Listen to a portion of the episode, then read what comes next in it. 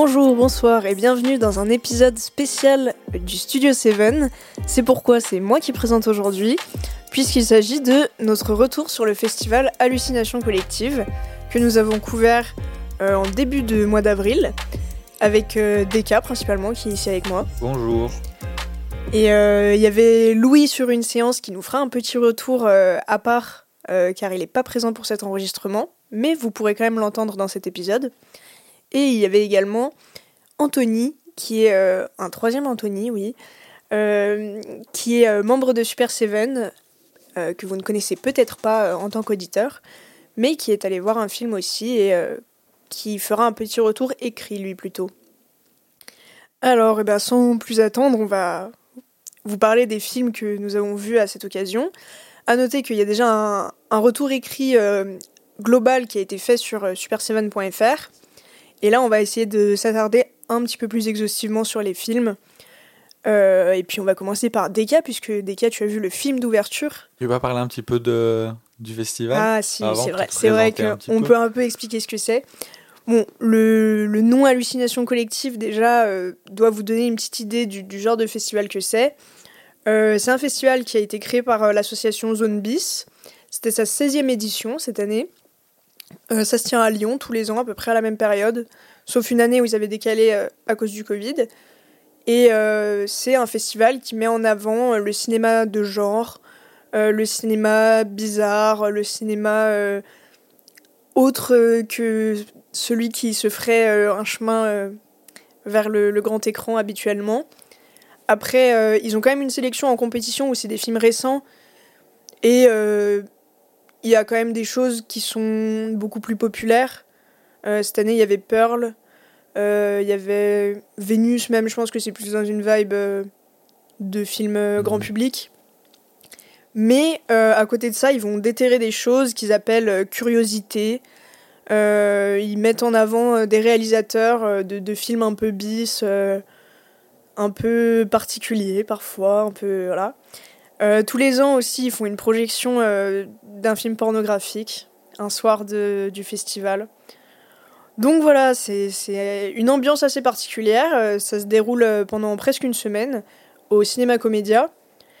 Et en vrai, on peut adhérer ou non à, à ce délire justement de manière globale, mais c'est quand même une bonne occasion de découvrir des films que vous pouvez voir nulle part ailleurs.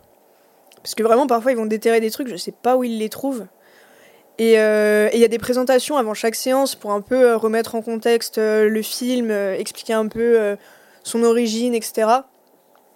Donc je trouve que ça peut être un moyen de faire des belles découvertes, même si, si vous allez voir tous les films, il y aura forcément des trucs que vous aimerez pas du tout, euh, qui vont pas vous parler, euh, voire qui vont vous choquer. Mais il y aura aussi forcément des trucs où vous allez vous dire Ah ouais, quand même, ça c'était hyper intéressant et je suis content de l'avoir vu parce que je l'aurais pas vu autrement. quoi.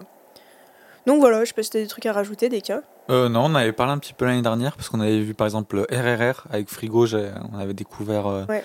le film là-bas euh, et c'était bien cool. Moi, c'est un festival que j'aime bien, même si y a, je suis pas, on va dire, fan de tout. Mm. Dans l'ensemble, c'est quand même intéressant.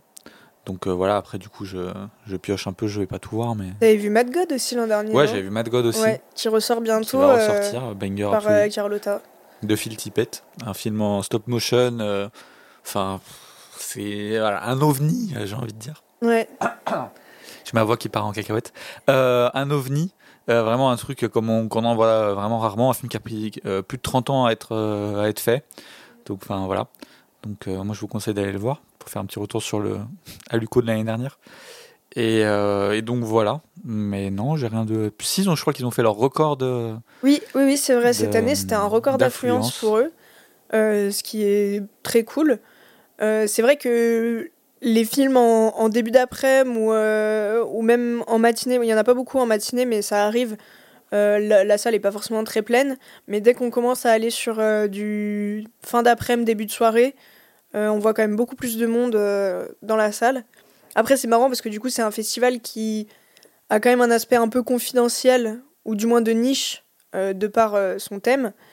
Et du coup, si on couvre beaucoup de séances, tu vois tout le temps les mêmes personnes euh, Hmm. sortir, euh, les habitués, etc., qui sont là vrai, c'est un peu toutes comme les ça pour séances. tous les festivals.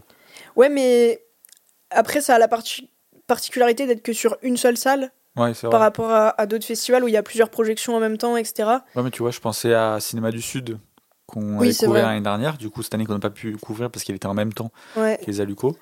Euh, et c'est pareil, euh, c'est que l'Institut Lumière et tu retrouves euh, les Oui, mêmes. Bon, vrai. après, c'est pas le même, euh, le même public. C'est pas le même public, effectivement. Mais ouais. Mais en tout cas, c'est toujours marrant, je trouve, en festival de. Voilà, de voir ces gens et puis limite à la fin tu te retrouves à leur faire un signe de tête euh, alors que tu les connais pas, tu leur as jamais parlé, juste euh, tu les as vus entrer et sortir dans la salle euh, pendant, pendant cinq jours. Voilà. Donc on vous conseille en tout cas l'année prochaine de, de suivre ce festival. Et puis là on va faire notre petit retour sur les films de, de cette édition. Et donc Deka, je te laisse commencer puisque c'est toi qui allais voir le film d'ouverture. Ouais. Et même avant de parler de ce film d'ouverture, il faut savoir que chaque euh, édition aux Alucos, il y a un court métrage qui est montré euh, à la séance d'ouverture avant le film d'ouverture. Et donc que j'ai vu cette année aussi, qui s'appelle Le Temple, qui est un film qui est réalisé par euh, Alain Fournier. Euh, c'est un film canadien, plutôt québécois, je pense, donc euh, en français, euh, par un studio qui s'appelle Fox euh, Animation. Et euh, donc là, c'est l'histoire euh, d'un groupe euh, d'Allemands, enfin de soldats allemands. Euh, en gros, c'est euh, une adaptation d'une nouvelle de Lovecraft. Donc euh, on voit tout de suite la vibe dans, le, dans la mer, sur le bateau, et, et, en gros, le, bateau va, va s'engloutir et petit à petit aller dans les abysses et grosse vibe Lovecraft, Cthulhu, quoi. C'est pour ceux qui connaissent l'appel de Cthulhu, etc. Donc le, c'est le titre euh, et c'est du enfin de la nouvelle éponyme du coup le temple. Et c'était une très bonne découverte honnêtement. Euh, l'animation est, très sympa je crois que c'est une animation en 3D euh, si je dis pas de bêtises. Et euh, l'ambiance euh, du film est, vraiment top. Enfin c'est, ultra bien géré. Il y a une ambiance crescendo euh, qui, euh, qui se met en place euh, petit à petit de plus en plus angoissant. Et euh, jusqu'à la, à la fin où je ne dirai rien. Euh, et honnêtement, euh, un peu un, un- un peu content, même très content, d'avoir découvert ce, court métrage. Donc, alors je sais pas euh, dans quelle mesure il va être accessible. C'est un court métrage récent? Ouais, il est sorti en 2022, Ok. court métrage de 17 minutes. Et euh, franchement, si vous aimez tout ce qui est vibe euh, un peu euh, Lovecraftienne, Cthulhu et tout, c'est génial. Donc, donc voilà, un film qui, qui se passe beaucoup sur son ambiance. Donc voilà, je recommande. Je ne sais pas si ça va être possible de le voir facilement, pense pas. Mais en tout cas, si vous avez la possibilité, allez-y. Et du coup, première séance euh, des Alucos euh, de cette année, séance d'ouverture avec Shin Ultraman de Shinji euh, Higuchi. Alors, que dire Euh, Moi, ça fait longtemps que je voulais voir Shin Ultraman. C'est-à-dire que c'est un, film qui... Bon, en gros, je vais reparler un petit peu de, des Chines pour, être, pour donner un peu de contexte. Il y a un réalisateur scénariste euh, qui s'appelle Hideaki Anno, qui a fait euh, Evangelion, euh, c'est son œuvre la plus connue, et qui a décidé de, relancer un peu des, films sur les, monstres un peu mythiques du cinéma japonais et euh, même des séries japonaises, etc. Donc il avait commencé avec euh, Shin Godzilla, qu'il avait sorti en 2016, si je dis pas de bêtises. Et donc le film était réalisé par euh, lui et euh, Shinji Higuchi, du coup qui a fait Shin Ultraman. Là, du coup, il y a Shin Ultraman donc, qui a été fait, donc écrit par, euh, Anno et réalisé par Shinji Higuchi. Et bientôt, on aura Shin Kamen Rider qui va aussi sortir et qui, pour le coup, là, sera réalisé par, euh, Anno. Donc le but, c'est un peu de remettre au goût du jour ces, euh, grands classiques euh, du Japon, on va dire. Alors moi, j'ai pas vu encore Shin Godzilla, mais ça ne saurait tarder. Et donc, j'ai pu découvrir Shin Ultraman. Et euh, donc, faut savoir que euh, la première euh, série Ultraman date de 1966, si je dis pas de bêtises. J'en ai, je l'ai pas vu entièrement, mais j'ai vu une bonne partie des épisodes. Donc c'est un truc complètement kitsch. bon, c'est les années 66 au Japon. un peu pour ceux qui, qui ne connaissent pas, c'est un peu la vibe Power Ranger, Mm. en gros, euh, avec des gros monstres, etc. Les combats se font entre euh, donc Ultraman qui est en fait euh, juste un homme en collant finalement et euh, des monstres, euh, des kaiju euh, qui sont aussi un homme dans un costume. Et les combats finaux, c'est juste les deux qui se battent. On voit par exemple les, le vaisseau de l'équipe d'Ultraman qui sont juste des miniatures, enfin c'est des jouets et ça, se, mhm. ça se voit vraiment. Tu, tu vois que c'est du plastique quoi, c'est filmé d'une manière assez drôle, du coup il y a un côté très kitsch. Et donc, moi j'aimais beaucoup ça. Et j'attendais beaucoup Shin Ultraman. Et je dois dire que j'ai été quand même plutôt déçu de ce film. Euh, alors, c'est pour ce qui est de retranscrire euh, le, la nostalgie du, maté du matériau d'origine, c'est très bien réussi. De ce côté-là, il n'y a pas de souci.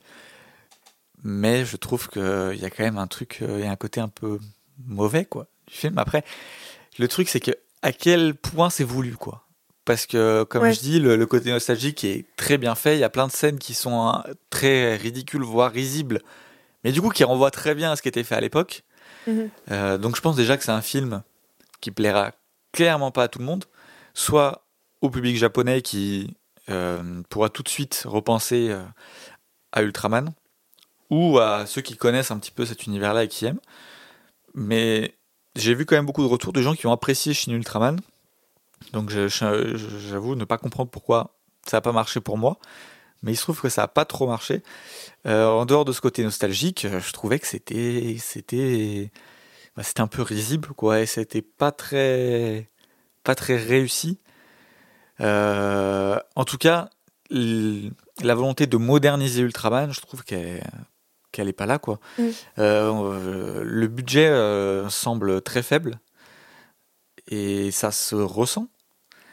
Après, je crois que pour le Japon, c'est quand même des gros budgets, si je dis pas de bêtises, mais en tout cas, euh, les effets spéciaux sont assez. Euh, ouais. Est-ce qu'il y avait vraiment une volonté de moderniser? Bah, je crois que le but quand même des Shin, donc que ce soit Shin Godzilla, Shin c'est quand même un peu une volonté de moderniser. Ok. Après, si vraiment le, but est juste de, de reprendre cette nostalgie là là-dessus, ouais, il y a pas de souci, c'est très bien fait. Mais honnêtement, euh, je me dis, bah, autant regarder les anciens, quoi. Mhm. J'ai du mal à voir ce que vient de rajouter euh, Shin Ultraman. J'avais un peu l'impression, euh, je trouve qu'il y a un peu un, un, ventre mou au milieu, et j'ai un peu l'impression de voir un, plusieurs épisodes de Shin Ultraman euh, compilés en un film. Et, et, ça se ressent un peu comme ça, en tout cas c'est comme ça que je l'ai perçu. Après je pense, je crois que mon, mon avis est pas, pas beaucoup partagé. J'ai l'impression, en tout cas, sur les retours que j'ai vus, que les gens ont beaucoup apprécié. Donc, euh, moi, il faut savoir que j'y suis allé avec, euh, avec un ami euh, qui, lui, n'est pas du tout cinéphile. Je crois que les seuls films qu'il regarde, c'est Fast and Furious. Dédicace. Ouais. Et, et, je sais pas ça en. Pour être méchant, c'est le cas. et je crois que bah, même lui, il a, il a pas aimé. Quoi. Il, est, passé à côté, il s'est dit, mais c'est ouais. c'est mauvais. quoi. alors, est-ce que c'est parce qu'il connaît pas le, Ultraman d'origine, mais c'est pour le coup quelqu'un qui, euh, qui connaît bien la culture japonaise, euh, qui regarde beaucoup d'animés, etc. Mhm. Donc c'est bon, il n'est pas complètement dépaysé devant Shin Ultraman. Et malgré ça, il, a dit, il a trouvé ça mauvais, quoi. Donc après, qu'est-ce que ça vaut, voilà. En tout cas, j'ai été quand même plutôt déçu de cette ouverture Shin Ultraman que j'attendais énormément et j'ai tout fait pour me libérer pour, euh, pour y aller. Et malheureusement, j'ai été, j'ai été bien déçu, quoi. Donc voilà. Terrible. Mais après, je vous conseille quand même de le voir parce que ça reste euh, un objet assez spécial, mais c'est un peu le cas de, tous les films du festival. Mais ouais. voilà. Ok, bon, on ouvre sur une note pas ouf, mais il y a d'autres choses à venir. Euh, du coup, le film d'après, c'est moi qui vais en parler. C'est euh, Vampire de José Ramón Laras, un espagnol. Euh, c'est un film qui avait été qui a été sélectionné aux hallucinations collectives dans le cadre d'une rétrospective avec trois films du réalisateur qu'ils ont appelé Déviation. Donc bon, déjà le ton est donné, le nom de la sélection, le nom du festival. on se dit ça va être chelou. Ramon Laras, c'est un mec qui fait des films un peu érotico-horrifiques. Donc c'est une vibe qui est assez particulière aussi.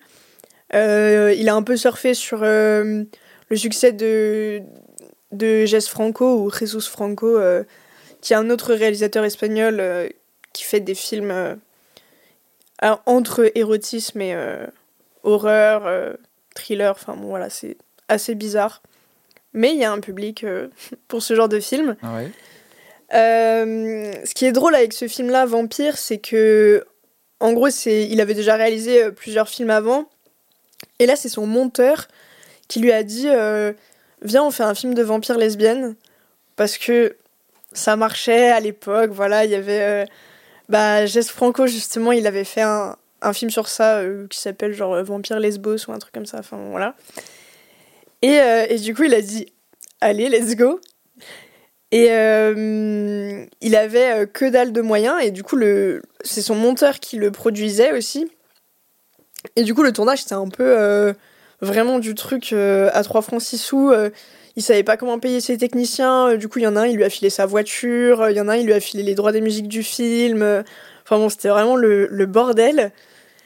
Et alors, je peux comprendre un rejet de ce genre de film. C'est vraiment très particulier. Bah, tu vois, quand, quand je disais que aux Aluco, il y a des trucs que j'aime beaucoup et des trucs que j'aime pas, ouais. je ne suis pas allé voir ce film euh, oui, pour ça. Enfin, ce je sais bien. C'est vraiment la partie du festival qui m'enchante euh, pas du tout. Ouais. Non, mais ce, que, ce que je peux totalement comprendre, tu mm. vois. Après, euh, bah, moi, je trouve qu'il y a des choses qui sont quand même intéressantes dans le film, mm. notamment en termes de mise en scène. En fait, j'ai trouvé ça hyper impressionnant quand tu sais qu'il a tourné vraiment avec que dalle d'argent. il a tourné en quelques jours. Euh, il arrive à instaurer une ambiance vraiment euh, de fou. Et euh, en gros, c'est. Bah, j'ai pas raconté l'histoire d'ailleurs, mais du coup, pour expliquer un peu le synopsis. J'ai peur. C'est. en gros, ça s'ouvre sur une, une, scène où il y a donc deux femmes qui sont en train de coucher ensemble et qui se font assassiner.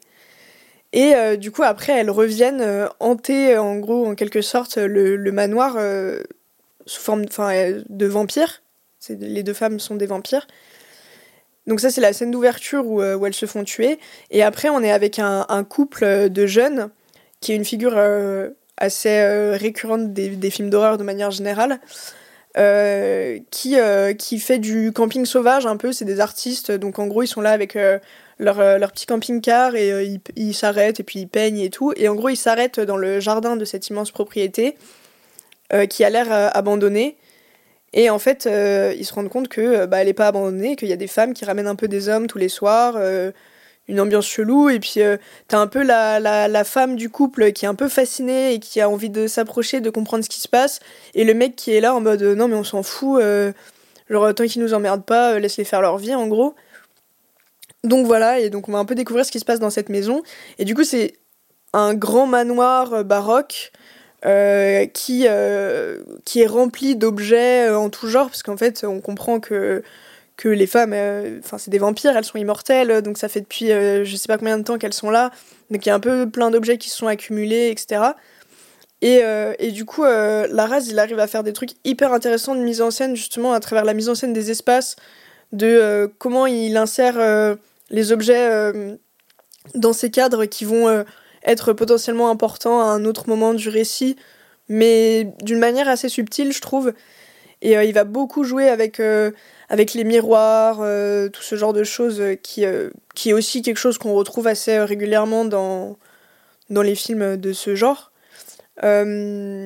voilà, après, les couleurs aussi sont très belles, c'est tourné en 35. Il y a un, un, super grain avec du coup une ambiance. Mm, pas l'année 35. Oui, oui, 35 mm avec euh, du coup un, un grain euh, très beau et puis une ambiance très brumeuse, euh, comme on peut imaginer en fait un manoir avec de la brume et des, un grand, une grande étendue d'herbe devant quoi.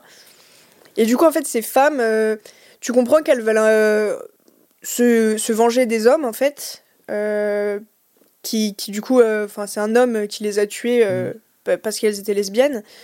Et et en fait, du coup, elles, elles, euh, elles font du, stop sur la route et euh, des, elles arrêtent des hommes pour euh, qu'ils les prennent en, stop et elles les ramènent à leur, à leur manoir. Et en fait, elles les séduisent et du coup, à chaque fois, ça finit par bon, bah, viens boire un verre mm. dans mon manoir, etc. Et, et elles finissent par les tuer pour boire leur sang, puisque c'est des vampires. donc il y a un truc un peu. Euh, enfin, en fait, on, on peut pas qualifier un tel film de, de féministe, tu vois, c'est impossible parce qu'il y a mhm. quand même une, une, vision très érotisé de la femme. J'ai l'impression que c'est un peu un fantasme de gars qui Oui, fait voilà, son film ça. avec Et ses puis- vampires lesbiens. Et puis surtout, le, le mec, à partir du moment où, en gros, il, il dit qu'ils ont fait le film parce qu'en mode, euh, oui, ça marchait bien à l'époque, et viens, on fait un film de vampires lesbiens, tu vois. Mais en même temps, je trouve que le traitement des personnages, il est pas non plus euh, inintéressant. C'est pas, ils ont pas juste euh, foutu des, des femmes à poil euh, euh, en se disant, bon, bah, ça suffit aux spectateurs, tu vois. Pas Donc, Sam Levinson. je ne sais pas. Tu vois qui c'est? Oui, oui, je vois qui c'est, mais j'ai pas vu ces trucs. Euh, donc voilà, donc c'est un réalisateur euh, qui, qui quand même arrive à, à- à faire des choses intéressantes avec très peu de moyens. Bon, dans une vibe de film qui évidemment n'est pas pour tout le monde. Euh, mais euh, si vous aimez un peu les ambiances giallo, euh, les trucs un peu bis espagnols, puisque du coup c'est quand même un pays qui, qui a produit beaucoup de ce genre de films, bah ça peut vous plaire, José Ramon Larras. Il y avait deux autres films qui étaient montrés aux Aluco que, que je n'ai pas vus, qui avaient l'air un peu moins bien. Enfin, en tout cas, ils étaient décrits comme pas forcément ses meilleurs, etc. Et encore dans une vibe très érotique et tout. Donc, même si moi je suis prête à être un peu curieuse et à aller voir ce genre de trucs, j'avais pas non plus envie de. Me- voilà. De, de regarder euh, 10 000 trucs comme ça euh, en quelques jours. Mais euh, pas inintéressant en soi. Ok. Alors du coup, on va enchaîner avec le film de Louis, euh, qui nous a fait un retour vocal enregistré, euh, puisque puisqu'il peut pas être là pour l'enregistrement, comme on a dit au début. Euh, donc on va voilà, on va laisser Louis euh, nous parler de son film, et, euh, nous on reviendra juste après pour le film suivant. Bonjour Deka, bonjour Pauline, bonjour Frigo, et bonjour à tous ceux qui nous écoutent. Et oui, malheureusement, je ne suis pas avec vous physiquement, je suis avec vous par l'esprit et par la voix. Et euh, pour mon retour sur les hallucinations collectives, les hallucinations collectives, euh, moi je vais vous parler d'un film, le seul que j'ai vu pendant le festival, euh, La dernière maison sur la gauche de Wes Craven. Avant de commencer, il faut que je vous parle du film en trigger warning. C'est le film du trigger warning, donc si, si vous êtes euh, un peu à cran sur certains sujets, notamment le sujet du, du viol, euh, ne regardez pas le film. Clairement, euh, voilà. Euh, le film contient une scène de viol euh, assez violente. Euh, même encore aujourd'hui, on pourrait croire que le film, comme il est très vieux, la scène est, a un peu vieilli. C'est pas le cas. C'est clairement pas le cas. La scène, je la trouve encore violente aujourd'hui. Donc voilà. Ça c'est fait. Mon, mon, mon ressenti du, du, film, j'ai bien aimé. C'est un, film que, que, que j'ai bien aimé.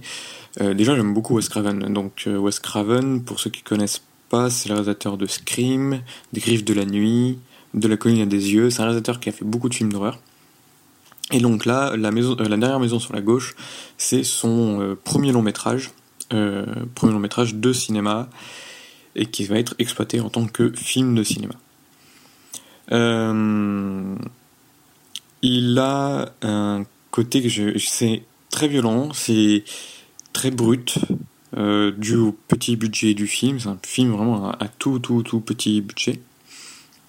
Ça se voit beaucoup dans le film mais ça fait aussi beaucoup son charme. Il a ce côté euh, très violent, donc comme je le disais en, en trigger warning, euh, la violence n'est pas euh, éludée, elle est, elle est brute, et vraiment jusqu'à la fin du film où euh, la violence va s'exac- s'exacerber, exacerber, et, euh, et voilà. Et moi, j'ai un, un bon feeling sur ce film. C'est pas le meilleur film de Wes Craven que j'ai vu, et c'est même pas le meilleur film tout court que j'ai vu. Mais j'ai pas. Je l'ai trouvé super intéressant en fait. J'allais dire, j'ai passé un bon moment devant, mais c'est peut-être pas le bon terme. Je l'ai surtout trouvé super intéressant. Pour un premier film, il est très fort. Euh, niveau mise en scène, c'est vraiment très très fort. C'est vraiment super. Enfin, on est vraiment super mal à l'aise face au film et tout. Enfin, la violence marche super bien, la provocation marche super bien. Et euh, encore aujourd'hui, en 2023, on est vraiment mal à l'aise face à ce film. Et euh, la dernière partie du film est vraiment une explosion euh, jubilatoire. Pardon, une explosion jubilatoire que j'aime euh, beaucoup. En plus de ça, ce que j'aime beaucoup, c'est la façon dont Wes Craven va traiter la violence. Il, la traite de manière à ce qu'elle rentre dans un monde bourgeois qui n'est qui, se veut hors de cette violence. C'est un peu euh, le même type de cas, euh, c'est un peu le même cas que dans euh, La colline des yeux. Je préfère La colline des yeux parce que je le trouve mieux fait. Mais il y a un peu ce côté-là parce qu'on donc du coup on y suit une jeune fille qui est issue quand même d'un milieu très très riche, très bourgeois et tout, où ses parents euh, lui disent euh, d'ailleurs au début du film euh, fais attention quand tu vas en ville, c'est des les quartiers craignent et tout.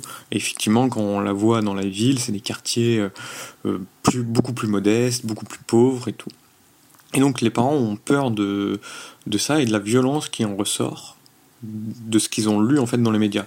Et c'est ce traitement là qui est super intéressant chez Wes Craven parce que c'est comment cette violence va bousculer cette vie bien rangée euh, des, personnes riches et bourgeoises. Et il le fait de manière euh, très abrupte, quoi. Donc c'est très intéressant et moi j'aime euh, particulièrement bien ça. Et notamment bah, dans, dans, son final qui, qui est vraiment génialissime. Autre chose que j'aime beaucoup avec Wes Craven et notamment avec ce film, c'est que ce film est considéré un peu comme le premier Rape and Revenge. Donc qui est un, sous-genre euh, du, film d'horreur où une, femme euh, violée va se venger de, ses agresseurs. Et donc la dernière raison sur la gauche, plus ou moins considérée comme le début de, ce sous-genre-là. Et Wes Craven, déjà, le, démonte un petit peu, il cherche un petit peu à jouer avec les codes déjà de ce sous-genre-là notamment avec euh, la fin, parce que c'est pas tout à fait un rip and revenge où la femme va, se venger.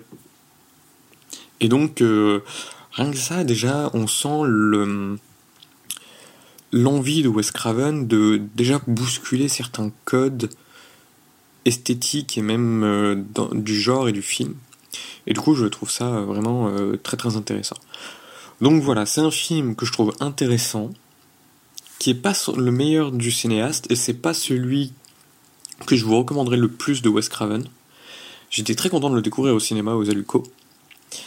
Et euh, mais je considère pas ça comme son meilleur film. Moi, je le trouve intéressant, mais pour de nombreuses raisons et pour notamment la façon dont il filme le viol et la violence et les agressions sur les femmes, Aujourd'hui, je le conseillerais clairement pas à tout le monde. Voilà, je voudrais faire un petit retour aussi sur le festival euh, des hallucinations collectives dans son dans son dans sa globalité, car c'est un festival que j'ai beaucoup aimé. dans, dans sa programmation et tout, je le trouve super intéressant et tout. Il propose des films qu'on verrait jamais au cinéma, quasiment jamais au cinéma des, films de genre qui sont vraiment sortis de, de nulle part et du monde entier. Et c'est euh, assez, euh, bah, c'est assez rafraîchissant en fait. Ça fait vraiment beaucoup de bien. Et il y a le. Moi, ce que j'ai beaucoup aimé, c'est la programmation des, des curiosités. Et ça m'a donné énormément envie de, de, de, voir certains des films qui étaient programmés. Et donner envie de, de, d'y retourner l'an prochain et tout pour, euh, pour voir ces, ces curiosités qu'ils vont proposer. Car, encore une fois, c'est des films qui sont quasiment jamais exploités au cinéma, qui ont jamais été exploités dans les salles et bah, qu'on verra jamais ailleurs en fait. C'est, c'est assez euh, génial et du coup, ça, ça rend les films euh, dans, un, dans, dans, un, dans une autre dimension. Ça fait rentrer le film, les films dans une autre dimension, de les voir au cinéma. Donc euh, ouais, ouais, ouais c'était un très bon festival euh, pour le peu que j'en ai fait. Mais euh, en tout cas, ça m'a bien donné envie, je l'espère pour l'an prochain, si mon emploi du temps me le permet, d'y revenir. Voilà. Et puis voilà, et puis je vous fais je vous dis à bientôt en vrai cette fois pour un prochain épisode du Studio 7. Et puis voilà. C'était Loulou-du-8 McDuck. Et donc le film suivant, c'est Deka qui l'a vu, c'est euh, UFO Sweden. Oui. Alors, euh, UFO Sweden, un film dont je n'avais jamais entendu parler. Je suis allé euh, vraiment en mode de grande découverte. donc, bah, comme on le voit dans son titre, c'est un film suédois d'une société qui s'appelle euh, Crazy Pictures et qui est connue en Suède pour avoir fait euh, euh, alors un autre film avant celui-là, donc j'ai plus le nom, je suis désolé, peut-être The Unthink, Unthinkable. Bon voilà, accent incroyable. Et, et en fait, ils sont connus pour faire des choses super bien avec très peu de budget et très inventifs, etc. Donc ils ont eu la chance de pouvoir faire UFO Sweden. Et pour revenir très rapidement sur ce film, euh, alors, je vais faire le retour simple. C'est, euh, ça fait penser à Stranger Things. Voilà, retour simple. Et maintenant un peu plus euh, détaillé. Donc, c'est l'histoire de. Alors, je suis toujours nul pour raconter les histoires. Mais en gros, d'une, jeune fille qui est la fille de son père. qui, ouais, qui était, lui, donc il faisait partie d'un, groupe qu'on appelait UFO Sweden et qui avait pour but de un peu cataloguer les, les ovnis donc UFO c'est OVNI, euh, les ovnis en, Suède et qui a commencé un peu à développer des théories du complot vis-à-vis de tout ça. Et, euh, et donc, bah, un jour, il disparaît. Et euh, il va se passer des choses après. Elle pense qu'il va peut-être revenir. Est-ce qu'il y a des, des, vraiment des ovnis? Est-ce qu'il y a un vrai complot ou pas? Euh, elle va retrouver l'ancienne équipe euh, de l'UFO Sweden. Elle va aller les voir. Elle va leur dire bon, voilà, je pense que j'ai euh, des signes qui me prouvent que mon père est, encore là, ou en tout cas qu'il avait raison. Et donc ils vont partir un peu toute cette équipe. bah voilà, ils vont essayer de, savoir qu'est-ce qui se trame vraiment sous cette affaire d'OVNI. Et ben j'ai trouvé ça très sympa, honnêtement. c'est un film, donc comme je dis, que c'est une grosse vibe, pour faire très simple, pour moi tout le monde situe, Stranger Things, que ce soit la BO, on dirait mm. vraiment qu'elle sort tout droit de, la série, euh, que ce soit l'ambiance. Euh, les personnages, on a des personnages qui sont très euh, clichés ou un peu caricaturaux, mais du coup, qui sont très drôles, quoi. C'est, il y a vraiment une vibe. Alors ça se passe dans les années 90, mm-hmm. donc il y a une vraie vibe années 90. Le, début des, ordinateurs, de tout ça, et ça, ça, ça se sent. Il y a aussi des scènes où du coup la, l'héroïne principale se déplace en, moto dans les rues, un petit peu de, on dirait vraiment les scènes de Stranger Things où ils sont sur leur vélo dans, dans les rues des années 80. Là, c'est un peu pareil. Et, euh, et franchement, c'est un divertissement qui fait euh, vraiment le taf. Euh, et même s'il y a quelques défauts, scénaristiquement, bah oui, il y, a, il y a des raccourcis qui sont faits à des moments. Mais honnêtement, ça se regarde super bien. Et moi, j'ai vraiment passé un bon moment. Ce qui est touchy avec, avec ce genre de film, c'est que souvent, ça peut quand tu traites de théorie du complot comme ça, tu peux avoir peur que la, la, comment dire, que ça donne une, impression de euh, pro-complotiste en fait. Euh, c'est, je crois, que ce qui était, euh, par exemple, reproché à Moonlight, de, qui est sorti récemment, Moonfall. Ah, Moonfall de Emmerich De Emmerich, où j'ai entendu voilà, ça, personne dire qu'il y avait vraiment un discours euh, pro-complotiste, euh, etc. Mhm. Et là, c'est pas du tout le cas. C'est vraiment euh, tout, toute l'ambiance, tout est fait d'une manière que finalement, c'est bien géré. Et c'est pas la vibe, c'est pas oh là là, tout le monde nous ment, le gouvernement nous ment, il y a du complot partout. Enfin voilà quoi. c'est plutôt, c'est plutôt bien fait de ce côté-là. Et puis voilà, au niveau de l'ambiance, c'est cool, c'est très drôle. Enfin franchement, il y a pas mal de scènes qui m'ont fait rire et les personnages sont super cool. Euh, non, franchement, euh, je crois que c'est peut-être un des premiers films suédois que je regarde. Bah, Bergman Oui, mais je veux dire hors Bergman. Ouais. C'est, c'est pas un cinéma euh, dont on a beaucoup l'habitude, enfin, je pense même généralement quand même. Peut-être pas le plus. celui qui s'étend le plus, quoi. Hors Bergman, voilà, je sais pas en tout cas. Mais en tout cas, pas moi. Et bah, c'était une bonne surprise. Un film qui, se, qui se regarde bien. Voilà. Si je dis pas de bêtises, il était en compétition, donc ça veut dire que c'est un film qui n'est pas encore sorti et qui potentiellement peut avoir une sortie en salle. Euh, bah, franchement, euh, ça mériterait. Mm. C'est vraiment le truc à aller voir entre potes ou en famille ou quoi que ce soit qui se regarde super bien. Quoi. Donc, euh, ouais. Donc n'hésitez pas à guetter ça. Voilà. Si vous aimez Stranger Things, vous allez adorer. Si vous n'aimez pas du tout, je pense que vous n'aimerez pas. voilà. ok, c'est simple. du coup, bah, moi je vais passer au film suivant et on est de retour sur du patrimoine. Euh, c'est un film qui s'appelle L'inconnu de Chandigore de Jean-Louis Roy ou Roy, je sais pas comment on, prononce, de 1967. Et euh, c'est un film suisse. Et pour le coup, euh, là, tu parlais de pays qui s'exportent pas beaucoup, etc. Ouais. Je suis pas sûre d'avoir vu d'autres euh, ou beaucoup de films suisses dans ma vie. Et, euh, et d'ailleurs, ce film, c'était le premier film suisse à être sélectionné au Festival de Cannes. Donc, c'est qu'il devait pas non plus produire des masses de trucs, j'imagine. Donc, film suisse des années 60, la, suite, la Suisse étant nos voisins. voilà, il y a une énorme vibe nouvelle vague. Tu sens que le gars, il est archi inspiré par euh, Godard, principalement.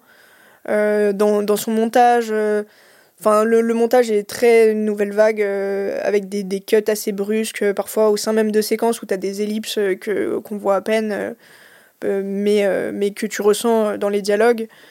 Et, et puis, c'est, c'est un film d'enquête, et du coup, bah, ça, ça m'a beaucoup fait penser à Alphaville, film d'enquête de Jean-Luc Godard que, que j'ai proposé pour l'épisode Nouvelle Vague. Euh, Donc, teasing. C'est Petit teasing parce qu'il va teasing. sortir avant. Mais on va dire que c'est pour ceux qui écoutent euh, notre euh, Seven voilà, ceux qui écoutent le ils ont le droit bonus, à un une teasing. exclue. Voilà, une petite exclue. Euh, et du coup, moi, aimant beaucoup Alphaville, euh, bah, j'ai plutôt beaucoup aimé ce film aussi. Donc en gros, c'est un peu compliqué à, à résumer parce qu'il y y a plein d'intrigues qui, se, qui se recoupent. Euh, mais l'idée principale, c'est qu'il y a un, grand scientifique qui a construit euh, une, machine, enfin un truc, c'est jamais vraiment identifié précisément, euh, qui permettrait d'annuler les effets des bombes nucléaires. Donc en gros, grâce à ça, vraiment, il y aurait la menace du nucléaire disparaîtrait parce que parce que tout- toutes les, bombes nucléaires pourraient être annihilées. Et son truc s'appelle l'annulator d'ailleurs. Et du coup, euh, il y a un peu plein d'organisations euh, mondiales, enfin que ce soit, euh, y a, je crois, il y a des Japonais, euh, des Américains, des Français, etc., qui veulent tous mettre la main sur ce truc, mais pour des raisons du coup mauvaises. Parce qu'en fait, eux, ils se disent, ben, si on a la main sur ça, ça veut dire que personne d'autre ne peut nous attaquer avec une bombe nucléaire, mais que nous, on peut attaquer les autres avec une bombe nucléaire. Donc, en gros, t'es un peu le maître du monde, quoi. Et, euh, et donc, on va suivre un peu tous ces personnages, euh, à la fois euh, des sortes de détectives, des agents secrets, qui vont essayer de, de tous comploter pour mettre la main sur, sur ce truc et qui vont parfois se mettre des bâtons dans les roues les uns les autres parce qu'en fait il y en a un qui fait un move avant l'autre et, et du coup il avait prévu un truc et il peut pas le faire. Enfin bon voilà. Et du coup il y a une vibe assez décalée et drôle par moment ce qui est très bizarre parce que ça traite de sujets très sérieux et hum, le présentateur Osaluko il a dit que hum, le, le réalisateur voyait son film de manière assez premier degré du coup on sait pas vraiment ce qui est voulu ou pas dans dans ce ton décalé du film euh, mais en même temps, il y a des personnages, euh, genre, il y a Serge Gainsbourg dans le film, qui d'ailleurs a écrit une chanson pour le film qui est, qui est très belle, qui s'appelle euh, Bye Bye Spy, Mr. Spy. Et, euh, et en fait, lui, il est euh, coach, entre guillemets, d'agents secrets, et c'est tous des mecs chauves qui sont tous habillés pareil, en costard et tout, et il les entraîne à, du coup, à tous euh, être pareils pour pouvoir se fondre dans la masse. Et il y a des séquences hyper marrantes où t'as, du coup, t'as tous les chauves qui font exactement la même chose, qui s'assoient en ligne sur des chaises et qui croisent les jambes au même moment, etc. Et j'ai du mal à me dire qu'il n'y a pas une vibe un peu second degré là-dedans. Mais voilà, euh, le film a été aussi pas mal rapproché à James Bond euh, parce que, euh, en gros, le professeur, même s'il a construit un peu l'arme ultime de paix dans le monde, il est quand même très chelou. Il a une fille avec qui il est ultra tyrannique, qui laisse pas sortir de chez lui, etc. Et du coup, qui va avoir un peu un rôle clé aussi, elle, dans l'histoire. Il- il a un peu un côté monstre et du coup qui fait penser un peu au méchant dans James Bond. Et sa maison, c'est un truc ultra moderne parce que du coup, lui, c'est un- vraiment un grand scientifique et où du coup, il y a, des caméras de partout. Euh, Lui, il est en fauteuil roulant et euh, mais il parle et euh, sa maison, elle, fait les trucs pour lui, on va dire. Mais la différence avec James Bond, c'est que bah là, il n'y a, pas de- a pas de héros en fait, que ce soit les agents secrets, les mecs qui veulent sauver le truc, etc. Tout le monde est un peu pourri, tout le monde pense qu'à son propre intérêt. Et, et à la fin, bah, ça, finit un peu mal pour tout le monde, mais en même temps, ils sont là en mode off, tant pis. Et du coup, euh, j'ai trouvé ça assez intéressant, euh, cette, euh, cette approche où en fait, Il y a pas de, y a personne tire son épingle du jeu. On, on suit plein d'histoires et en fait, bah, pff, les gens à la fin, ils sont en mode bon bah raté et on passe à autre chose. Donc voilà, et c'est un film qui, dont les droits sont, sont chez Carlotta, mais qu'ils n'ont pas encore ressorti. Ça va venir, quoi. Euh, donc euh, c'est susceptible de venir euh, peut-être en Blu-ray prochainement. euh, donc euh, voilà, je, je recommande en tout cas. Ok. Et puis euh, voilà, après on va parler de, du film suivant, qu'on a vu tous les deux avec des cas, donc on va Oui. pouvoir en parler ensemble. Euh, et qui est euh, Vénus euh, de euh, Jaume Balaguerro. Donc on est encore sur un film espagnol. Qui est lui aussi un film de la compétition euh, comme euh, UFO Sweden, donc euh, qui n'est pas encore sorti en France euh, et qui va sortir euh, prochainement. Qui était déjà présent au festival euh, Gérard May, Ouais. où tu étais, Ouais. Je crois qu'il en a fait d'autres aussi. Je crois qu'il en a fait un autre. de film depuis? Non. Quoi? De festival. Ah, de festival? Ouais. Oui, oui, c'est très possible. Et euh, est-ce que tu veux raconter l'histoire ou je me lance Hmm, Non, j'ai pas envie de raconter l'histoire. Ok, je vais juste dire que c'est pas le premier Balaguero que j'ai vu. ouais. J'ai vu euh, La secte sans nom, que j'ai détesté. J'ai trouvé que c'était absolument abominable. Euh, je l'ai vu du coup parce qu'il y avait une rétrospective sur Balaguero euh, à Gérard Armé. Mm. Donc j'ai commencé avec euh, Sleep Tight. Je crois que toi t'as bien aimé. Oui. Mais bon, comme quoi tu as raison de te... Enfin, tu peux te tromper de temps en temps. Euh, j'ai pas du tout aimé. J'ai trouvé ça. C'est Malveillance, je crois, le nom en français. Oui, je crois que c'est ça. Euh, mais Mientras Duermes en Oui. espagnol. Enfin bon, c'est c'est le meilleur des trois que j'ai vu. Ça, on peut être d'accord. Mais, euh, mais voilà, quoi. Je trouve que ça, ça casse pas trois pattes à un canard. Après, je l'ai vu il y a longtemps. hein. euh, bah, revoilé euh, après Vénus. Euh, et donc, euh, j'ai vu La secte sans nom. Et j'ai dit, bon, c'est bon, on arrête là. Euh, on arrête là pour euh, la rétrospective Balaguero, c'est bien gentil. Alors, Balaguero, c'est quand même euh, la personne qui a fait Rec Ouais. avec, euh, avec Paco Plaza. Euh, bon, de ce que j'ai vu, je pense que euh, bravo Paco Plaza pour Rec. Euh, en gros, hein. sans, sans vouloir euh, être méchant, mais ouais, non. En fait, euh, c'est. C'est. Catastrophique, je trouve. Moi, je, je trouve ça mais vraiment mauvais, quoi. Ouais. Et c'est, j'en ai vu trois du coup de lui. C'est pas le pire que j'ai vu. Et certains ont, ont dit que c'était un peu un film, euh, un peu pas, enfin comment dire, qui, qui réunit tout le meilleur de sa filmo, un peu un best-of de sa filmographie. Bah, t'es mal à la gueule du best-of, quoi. c'est, euh, non, ça, Non, bah, en, gros, euh, je pense que du coup, si vous n'aimez pas ce film, n'essayez même pas d'aller voir d'autres Balaguerro, quoi. ah oui, Enfin bon. Mais du coup, je vais peut-être quand même un peu expliquer euh, de quoi ça parle. Euh, ça parle d'une euh, d'une fille qui s'appelle Lucia, euh, qui est euh, danseuse exotique. C'est comme ça qu'elle est décrite Ah ouais dans le synopsis. ah ok. Bon, en gros, elle, elle- elle, euh, fait du pole dance dans une boîte de nuit, quoi. Ah oui, ils ont dit danseuse exotique. Dans le synopsis, c'est écrit danseuse exotique entre guillemets. Bon. Ouais, bon. Et en fait, elle, elle vole euh, un truc à, à son patron. Au début, on sait pas trop ce que c'est, mais bon, on comprend vite. euh, c'est un, un, énorme sac de drogue euh, qu'elle vole à ses patrons. On sait pas trop pourquoi au début. Euh, ses patrons qui sont des mafieux, euh, évidemment. Tu tiens une boîte de nuit, euh, t'es un mafieux, voilà. Et, et elle va se cacher chez sa sœur, sœur qui n'avait pas l'air d'avoir de ouf envie de l'héberger, mais bon, quand même, c'est sa sœur, donc elle le fait. Et en fait, en parallèle, on découvre que sa sœur, elle habite dans un appart ultra glauque, où il se passe des trucs bizarres, et où sa fille, elle dit qu'elle est... que dans ses rêves, euh, il y a une espèce de, sorcière euh, qui vient lui rendre visite et lui donner des objets dans ses rêves. Et euh, du coup, euh, bah, on sait pas trop sur quelle intrigue s'attarder, parce qu'en parallèle, il y a le truc des gangsters qui cherchent leur sac de drogue et qui du coup veulent défoncer la, la fille pour récupérer leur argent. Et en fait, on découvre qu'un des gangsters, bah, en fait, c'est son mec et il est avec elle. Et en même temps, il y a la fille qui est hyper chelou, hyper inquiétante. Il y a Euh, de secte et- aussi? Oui, et il y a la mère qui se barre on- pendant longtemps. Enfin, en gros, la mère disparaît et du coup, elle, elle se retrouve à devoir rester pour euh, un peu euh, s'occuper de sa nièce. Euh, et euh, en dessous, il y a euh, des, des meufs trop bizarres qui habitent et qui, qui, ouais, qui est un peu une secte dans l'immeuble. Un peu? Non, mais au début, enfin, on sait pas trop jusqu'au Oui. bout, tu vois. Bon, enfin bon.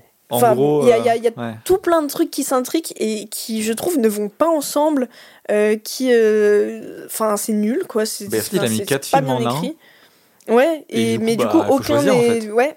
Et en même temps, il va, il va limite pas assez loin dans, dans ce truc euh, un Mm. peu de, de, de partir en cacahuète. Et du coup, tu te retrouves juste avec un entre-deux un peu naze où, où rien, enfin, où tu crois à rien en fait. Et ça se termine dans un truc que j'ai trouvé hyper pathétique. En gros, une histoire de sorcière euh, euh, trop bizarre. Enfin. Et, et la fille euh, qui se fait genre poignarder, tirer dessus euh, 50 fois et tout, et qui en fait, genre, se met du, du genre de, du scotch autour du ventre, et puis part défoncer tout le monde.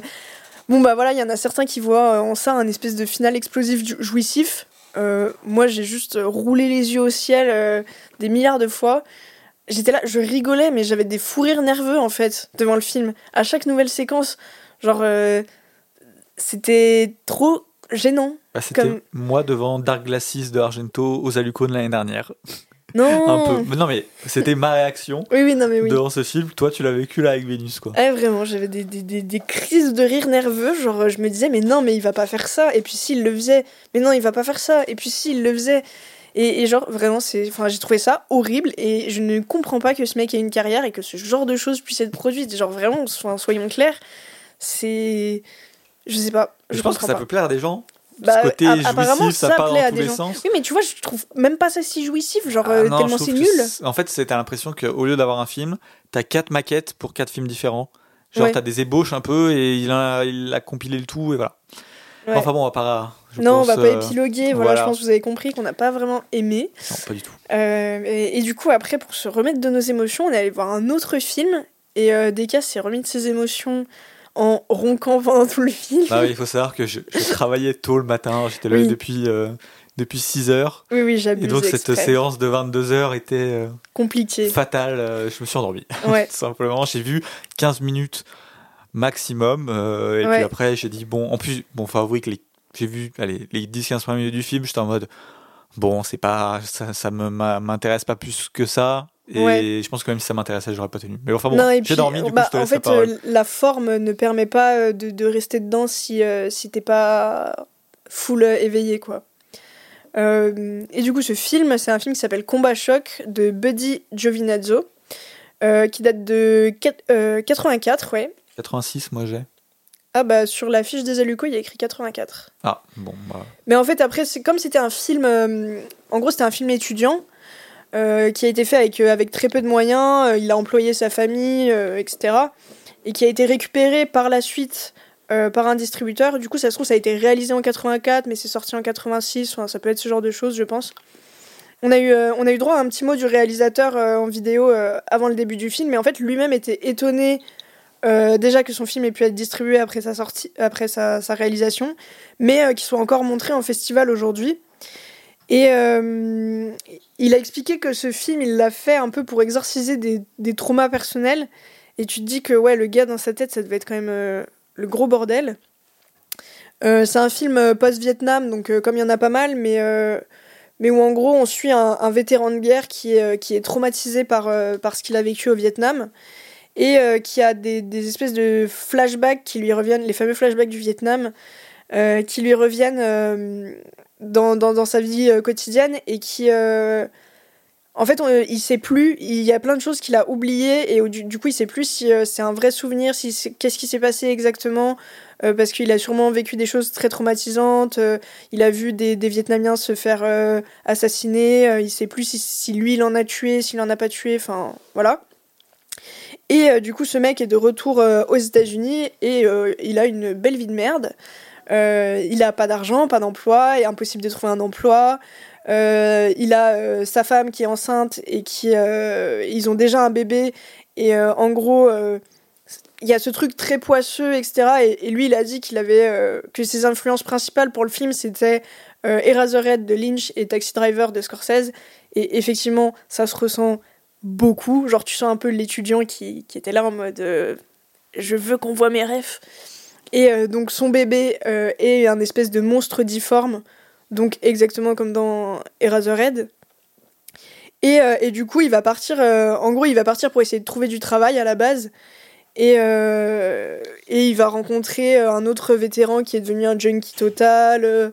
Il va, il va se faire agresser parce qu'il doit de l'argent à des mecs, enfin, bon, plein de trucs comme ça. Et il y a un peu cette montée en tension où tu sens qu'il va péter un câble, en fait. et l'ambiance est assez bien assez bien construite. Enfin, on est vraiment mal à l'aise devant, mais c'est ce qui était voulu. Et en gros, lui, il a expliqué qu'il voulait montrer des choses que, qui n'étaient pas forcément montrées dans les autres films euh, sur le Vietnam, de, vraiment cette Amérique euh, pauvre, euh, de, de, ces vétérans qui, qui, au final, ont fait la guerre, mais qui, qui n'ont rien derrière. Le mec, il est vraiment, il, il a pas d'argent, il a pas de, de rente de vétéran ou de trucs comme ça. il n'arrive pas à trouver un emploi. Euh, et, on lui dit qu'il n'est pas qualifié pour euh, les seuls emplois qu'il pourrait avoir, mais en même temps, bah, le mec il était parti faire la guerre, euh, donc, donc voilà. Et donc, de ce point de vue-là, c'est assez réussi, surtout que. Il y, a, y, a vraiment des moments qui sont difficiles. Bon, après, tu. C'est pas hyper subtil non plus, tu vois vite où, donc, où, ça va en venir, donc à savoir le mec qui, pète son câble, quoi, avec une fin très taxi driver. Euh, et aussi le truc qui est un petit peu gênant, je trouve, c'est que hum, donc ça a été tourné avec très peu de moyens. Euh, tu sens que le gars, euh, même euh, les séquences qui sont censées se dérouler au Vietnam, il les a tournées dans la forêt du coin. que tout est vraiment fait à la main quand quand il y a des coups de fusil, que voilà, il avait mis des pétards dans le sable ou des trucs comme ça. Et du coup, en fait, moi, ça m'a fait penser. Le, le lien est très je suis partie un peu loin. Mais ça m'a fait penser au, petit film que fait euh, le personnage de, en gros, euh, Mini Spielberg euh, hmm. dans Les Fableman. où genre ses parents enfin tout le monde dit ouais c'est incroyable et tout mais parce que c'est un gosse de 15 ans qui fait des trucs inventifs il est pas aussi dérangé dans non il est pas aussi dérangé mais je veux dire en termes de moyens techniques tu vois genre ils sont là en mode ouais t'es super inventif t'es trop fort et tout mais bon c'est un gosse de 15 ans tu vois hmm. et du coup là quand tu vois ça au cinéma t'es un peu en mode bah c'est bien, il s'est débrouillé avec ce qu'il avait, il a fait un truc sympa, mais ça se voit que c'est très amateur quoi. Donc je pense que le film il est plus resté un peu pour ce qui montrait ce côté très cru, très sale de, de l'Amérique. Et d'ailleurs lui il a dit qu'il a tourné là où il avait grandi, donc il a, il a probablement grandi dans, dans un contexte très défavorisé où justement il devait voir des gens un peu péter des câbles et, euh, et ça l'a marqué. Euh, mais euh, c'est pas c'est pour ça que je disais si t'es pas full éveillé la forme ne te prend pas forcément parce que euh, t'es pas non plus immergé dans le truc euh, euh, à fond, quoi. Mais c'est plutôt sympa, intéressant. Ok. voilà, après, qu'est-ce qu'on a vu d'autre? Bah, Moi, pas grand-chose jusqu'à plus loin. Donc là, tu vas partir en monologue pendant un moment. Ok, bon, alors après, moi j'ai vu un film qui s'appelle Smithereens et que pour, coup, pour le coup j'ai adoré. Euh, c'était, euh, ils avaient fait une, une sélection qu'ils appelaient En pleine rue, avec des films euh, du coup. dans la rue Dans la rue, voilà. et ça, c'est un film de Suzanne Sedelman et son nom peut-être vous est familier parce qu'elle a fait un film qui s'appelle Recherche Suzanne désespérément avec Madonna dans le rôle titre. C'est son film le plus connu. Mais du coup, avant ça, elle avait fait ce film en, en 82 aux États-Unis.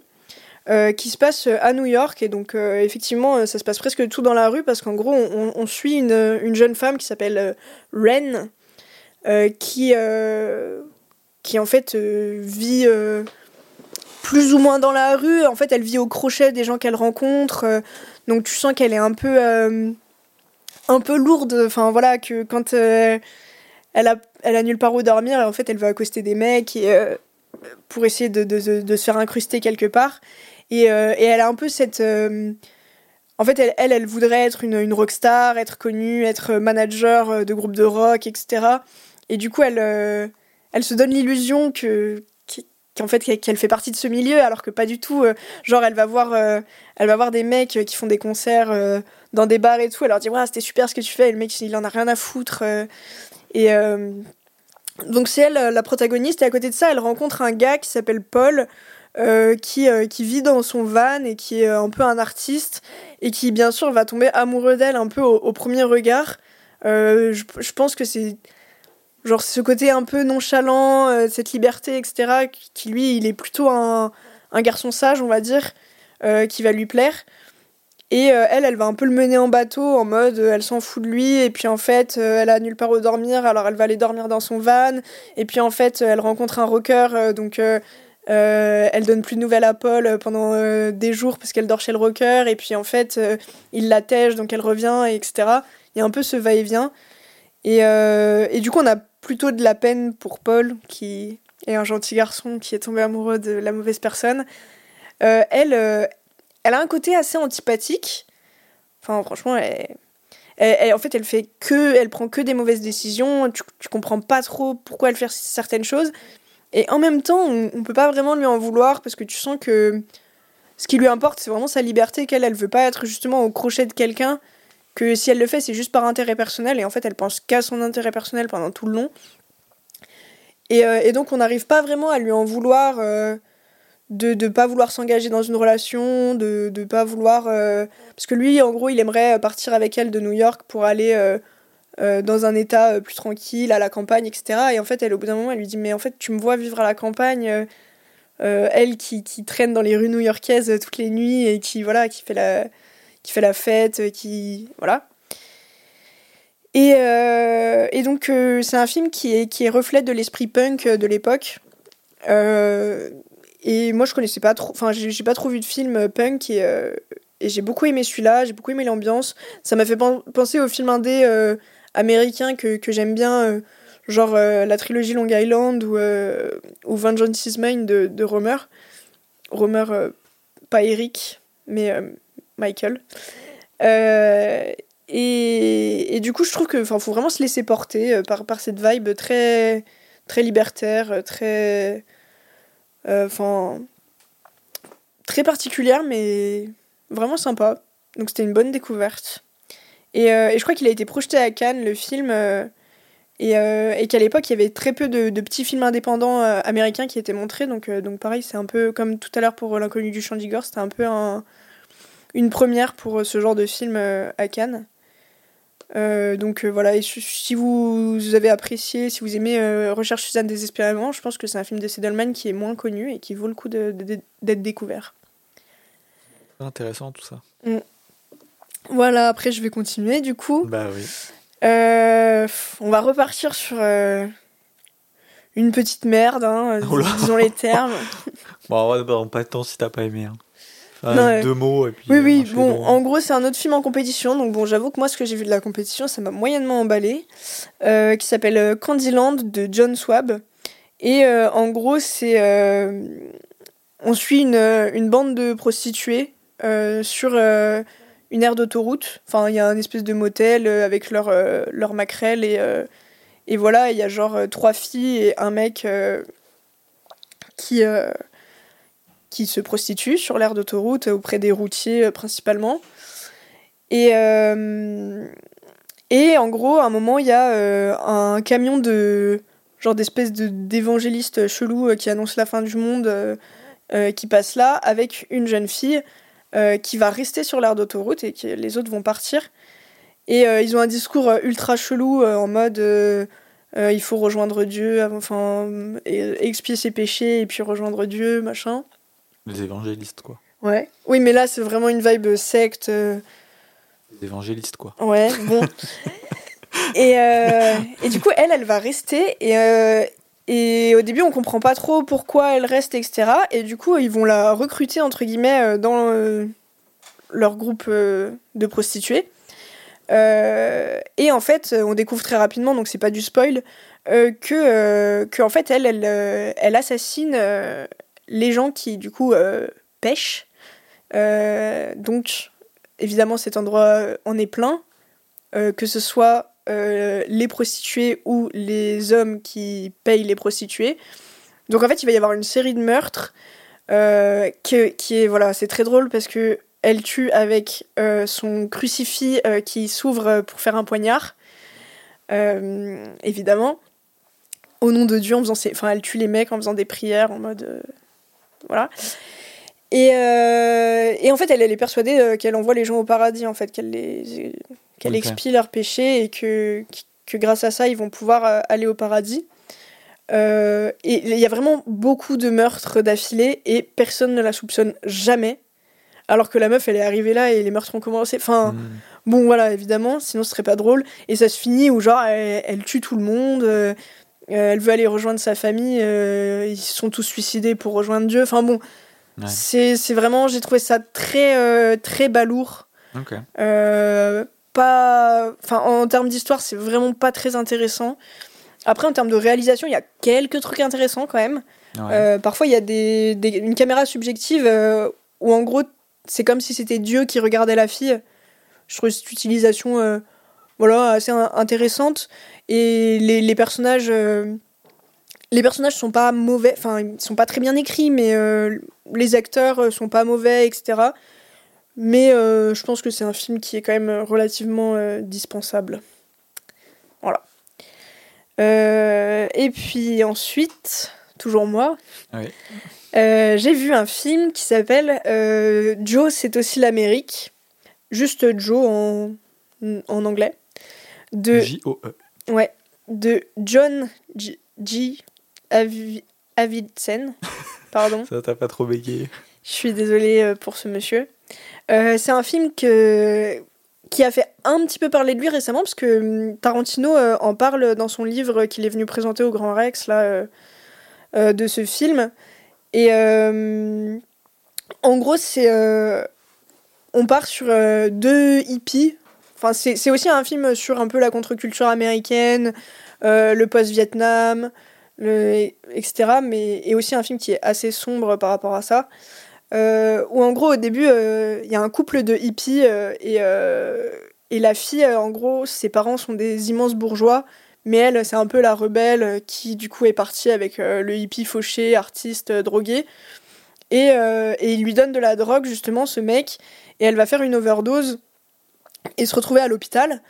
Et du coup ses parents sont en mode bon maintenant faut que tu te calmes voilà tu rentres à la maison et puis faut, faut que tu arrêtes de fréquenter ce type. Et le père, en allant récupérer ses affaires euh, dans l'appartement où elle vivait avec le gars, euh, va tomber sur le gars qui va être euh, infâme avec lui, enfin super insolent. Et, du coup, il va se battre avec lui et plus ou moins accidentellement le tuer.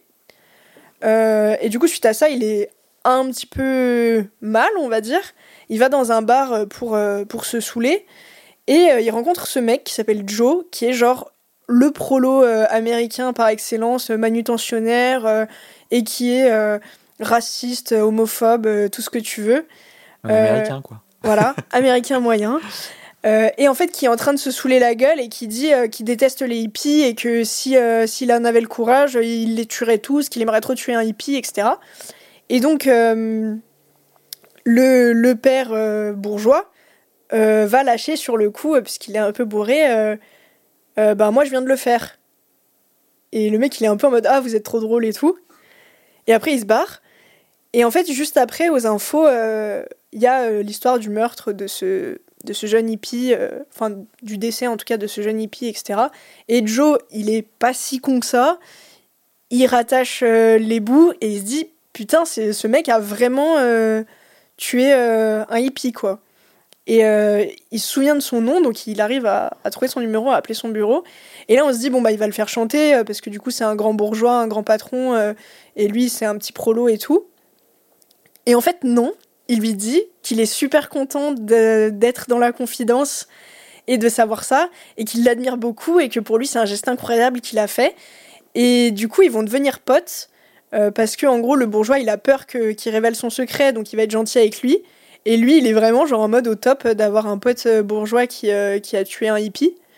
Et du coup, il y a cette amitié hyper bizarre qui se lie entre les deux, où euh, en gros, ça fait un peu le truc, enfin, classe sociale, genre le bourgeois qui l'amène dans des soirées bourgeoises, mais pour se foutre de la gueule des autres bourgeois, et le prolo qui l'amène dans les soirées prolo, et, et le bourgeois qui se débride un peu et, et qui qui en gros se dit ah en fait ils sont pas si ils sont pas si méchants ces prolos tu vois. Et, et après ils vont se retrouver dans des fêtes hippies euh, où genre tout le monde se met à poil et ils sont là en mode Oh, qu'est-ce que c'est que ça? Et puis en fait bon bah finalement c'est pas si mal de coucher avec des jeunes filles euh. enfin vraiment les, les deux gars sont des pourris euh, mais ils sont montrés comme tels hein, c'est pas du Ouais, tout glorifié. Euh, et euh, et il y a un final un peu voilà vraiment c'est très très sombre. J'ai trouvé le final pas très subtil mais le film est assez intéressant sur ce qu'il dit de, de, de, cette période, de, de comment c'était vécu par, euh, par les Américains. Et, euh, et voilà, j'ai pas grand chose de plus à dire dessus. Euh, après, pour la suite, bah, je vais juste évoquer rapidement deux films que nous deux on n'a pas vus, mais pour vous dire justement où seront trouvables les retours. Ah donc il y a Pichoté, La loi du plus faible, de Hector Babenco, qui est un film brésilien euh, dont vous aurez un, article sur euh, super7.fr par Anthony. Et Pearl, alors pour le coup qu'on n'a pas vu aux Aluco, mais qui avait été vu, je crois, à Deauville par PA. Et qui aura son article dans le prochain Super 7 Mag, parce que du coup, comme dans le 2, on avait parlé de X, on s'est dit qu'on allait poursuivre, enfin avoir cette petite continuité en parlant de, Pearl dans le prochain mag. Donc euh, voilà, l'article est prêt, euh, je l'ai relu ce matin. Euh, vous n'avez qu'à attendre le papier pour, pour pouvoir le, lire et avoir notre retour. Et pour terminer, je crois que le dernier film qu'on va aborder, c'est Toi qui l'as vu des cas. Bon, moi je l'avais vu aussi avant, mais, mais je te laisse le présenter. oui, alors on va parler de House, Ozu, de Obayashi, Nobuhiko Obayashi. Mm. Et d'ailleurs, juste te coupe, euh, on l'évoque euh, très rapidement dans l'épisode sur euh, les fantômes. quand tu parles de, de, la culture japonaise, des fantômes japonais, etc., je, je, parlais vite fait de ce film et, toi, tu l'avais pas encore vu. Non, justement, parce qu'il allait justement être projeté mm. aux hallucinations collectives et j'avais beaucoup envie de les découvrir. alors, il faut savoir qu'avant de le voir, on m'a dit tout et son contraire sur ce film. Enfin, on m'a dit tout son contraire, mais disons que le monde se sépare en deux types de personnes, ceux qui ont adoré euh, ce film et ceux qui se trompent. Et, euh, et donc, bah, Pauline se trompe et me disait qu'elle détestait le film. Euh, et c'est le cas aussi d'autres personnes. Donc, j'avais envie de me faire ma propre avis sur le film. Et pour couper court à tout suspense, j'ai absolument adoré House. Mais ça, j'en étais sûr. J'ai trouvé ça absolument immense. Euh, et, donc, bah, on, va en parler un petit peu. Alors, euh, il y a eu une longue présentation quand même de House avant, la projection. Et je me rappelle plus de tout, mais je vais essayer de vous donner quelques petites euh, anecdotes plutôt sympas qui avaient été dites à ce moment-là. Donc, il faut savoir que Obayashi, lui, il, vient un petit peu du cinéma japonais underground à la base. Et à un moment, il avait la possibilité de faire des pubs. Et plein d'autres réalisateurs underground de l'époque ont refusé cette proposition parce que ça n'intéressait pas de, de réaliser des pubs. Et Obayashi a dit bah ouais je vais le faire, ça va me permettre d'avoir euh, plein d'expériences et pouvoir, euh, même si ça, ça va être quand même voilà dans un cahier des charges un peu précis, m'amuser et tester des choses. Donc il a fait pas mal de pubs, je crois plus de 2000. Donc euh, ah quand même. il a fait de la pub. Et donc à un moment, il a écrit son, son... Enfin non, il, voulait donc faire son film à lui. Et euh, ce film euh, a été euh, en grande partie écrit par son. Comment dire Son. comment on appelle quelqu'un qui écrit un film? Son scénariste. Ah, qui est en fait sa fille de 11 ans. Ah, tout s'explique. Voilà. Et en fait, il a demandé à sa fille de 11 ans qu'est-ce qui faisait peur à des adolescents. Et elle a, elle, elle a fait tout un patchwork de tout ce qui la terrifiait elle en tant qu'adolescente et il en a écrit son film euh, d'ici. Et donc en gros, c'est la société To, donc qui est une grande société de, production euh, au Japon, qui a, qui a pris son scénario. Il faut savoir que il y a quelque chose de très euh, comment dire, chacun a bien sa place quoi dans les dans l'organigramme des sociétés de production japonaises en tout cas surtout à l'époque. C'est-à-dire que tu pouvais pas arriver dans une société et arriver et bam réaliser ton film. Non, mm. tu devais passer par certaines étapes, devenir après assistant réalisateur et au bout d'un moment, tu arrivais à un à, cette possibilité de réaliser ton film. Et donc, euh, euh, les réalisateurs euh, attitrés de la quand ils ont vu le scénario de House, ils ont dit mais je ne peux pas réaliser ce truc, j'y comprends absolument rien. Qu'est-ce que tu veux que je réalise ça quoi? Et donc bah le film n'a pas pu être réalisé pendant un moment et Obayashi a fait un peu du forcing en disant non mais moi je je peux le réaliser ce film mais en fait il y a que moi qui peux réaliser ce film parce que le scénario est complètement habitable, ça part dans tous les sens, personne ne comprend rien donc personne pouvait faire ça. Finalement, il a eu, euh, alors je sais plus euh, qui exactement, mais il a eu un petit peu de pas des de, des personnes un petit peu plus euh, connues qui ont dit bah il pourrait le faire, etc. Enfin, Mm. j'ai plus les, les noms exactement en tête. Bon, il se trouve, voilà, qu'il a pu réaliser ce film. Et ça a été vraiment un événement au Japon, quoi. C'est Mm. c'est vraiment un film cultissime. Ouais. Mais donc, pour venir un peu sur euh, qu'est-ce qui est vraiment House, euh, bah c'est compliqué. Ouais. c'est très, très, très, très compliqué Un de d'expliquer House, ouais. Pour vous dire, hein, si les réalisateurs ont vu le, le scénario, ont dit non mais qu'est-ce que c'est que ce truc? Un- le mec était complètement sous LSD quand il l'a écrit. Et euh, en fait, euh, bon, pour faire très simple, c'est un groupe de, de étudiantes, de collégiennes, je sais pas exactement, collégiennes, je dirais, ou lycéennes euh, japonaises, Ouais, collégienne, j'aurais eu tendance à dire. peut-être, ouais. Enfin, bon. qui partent euh, du coup en vacances dans un euh, dans une maison d'où le nom House où il se passe beaucoup de choses et, euh, et le film en gros part dans tous les sens de ce côté-là et enfin que vous dire en fait c'est le genre de film qu'il faut voir on peut pas dire grand chose sur le récit en tout cas c'est ça part tellement dans tous les sens que c'est pas possible mais moi j'ai trouvé ça absolument génial Mm. c'est kitsch au possible Ah oui. Ça, c'est alors si vous n'avez pas le kitsch, euh, il, faut passer à côté, hein, ça sera pas pour vous. Mais euh, le film est complètement second degré. C'est un mélange d'horrifique et euh, vraiment de, comédie parce que ça, ça, dans- part en tous les sens. Je pense pas que le film ait vraiment pour but de faire peur, quoique, mais c'est vraiment un condensé de, culture japonaise, de culture du fantôme japonais, tout mélangé.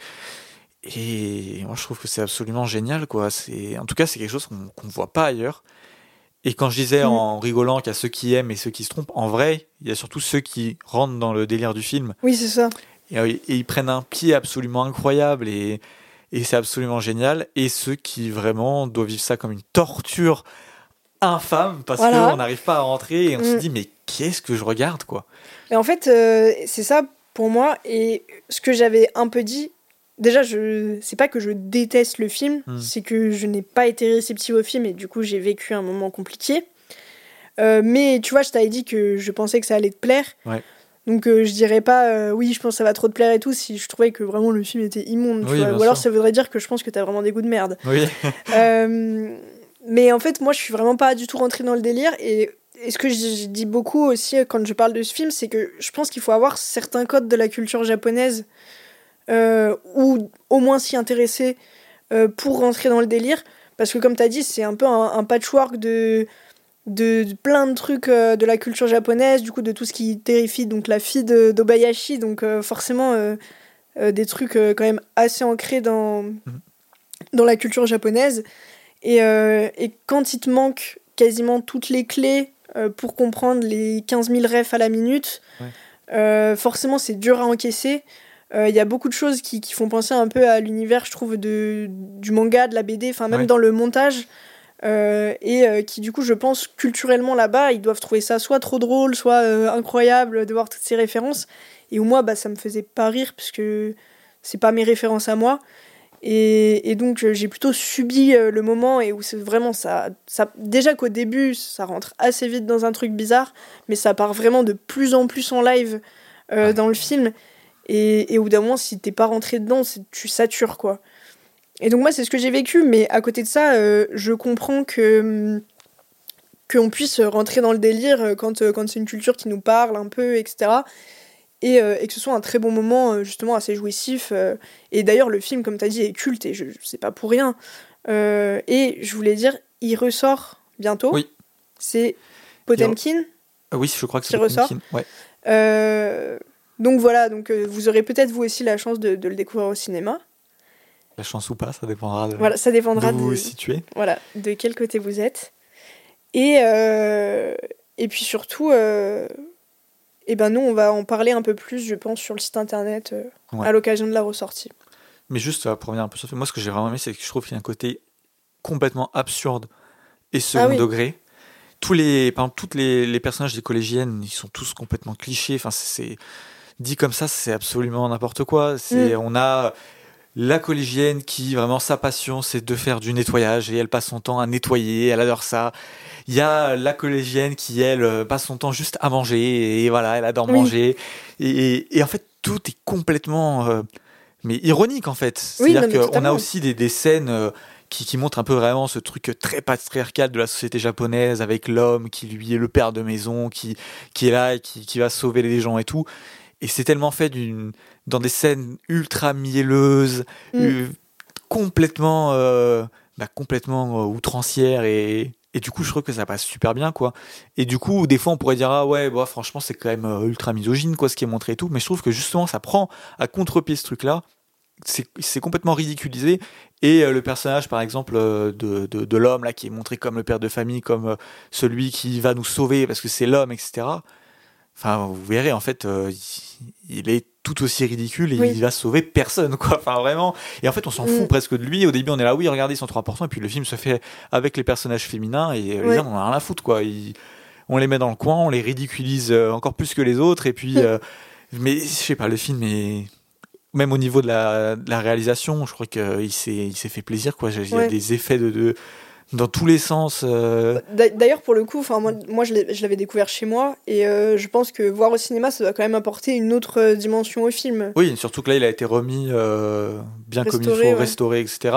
Donc, jusqu'à maintenant, c'était un peu compliqué de le voir dans des conditions très, très, très Mal. optimales. Mais maintenant, quand même, c'est le cas. Et au cinéma, ouais, non, c'était génial. Moi, j'ai, rigolé, mais tellement pour. Tellement pendant le film de tout et rien, quoi, que j'ai trouvé ça génial. Donc, House, très content. J'avais peur, du coup, quand même, hein, de le voir et de me dire, bah, ça va être horrible. Et en fait, je vais être super déçu et tout, parce que ça arrive des fois. Et en plus, bah, j'avais fait l'ouverture avec Shin Ultraman, qui là était Oui, aussi que quelque chose kitsch, euh, kitsch, n'importe quoi, euh, kitsch. Et, euh, et second degré, et pour le coup, où j'étais pas du tout rentré dedans, ça m'avait pas du tout plu, je me suis dit, j'ai quand même peur que ça soit le, le cas de House. Mais au bout de 5 minutes, House, j'étais complètement dedans et j'avais pas envie que ça se termine. Et, et j'ai pensé au film après pendant quelques jours, j'avais qu'une envie, c'était de le revoir. Donc, euh, franchement, euh, regardez House au moins pour la, pour la culture, j'ai envie de dire.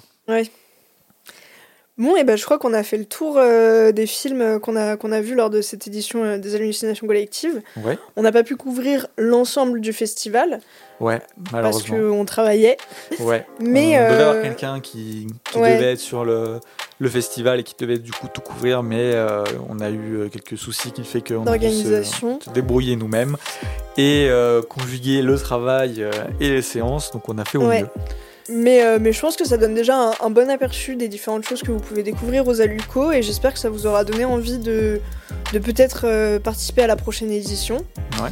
Euh, et puis nous aussi. Ça, ça au Comédia à Lyon, je crois oui, qu'on l'avait au pas Comédia, oui. dit, mais c'est, euh, ça fait 16 ans, je crois, et, Ouais, et 16 ans que ça se fait au cinéma Comédia de Lyon.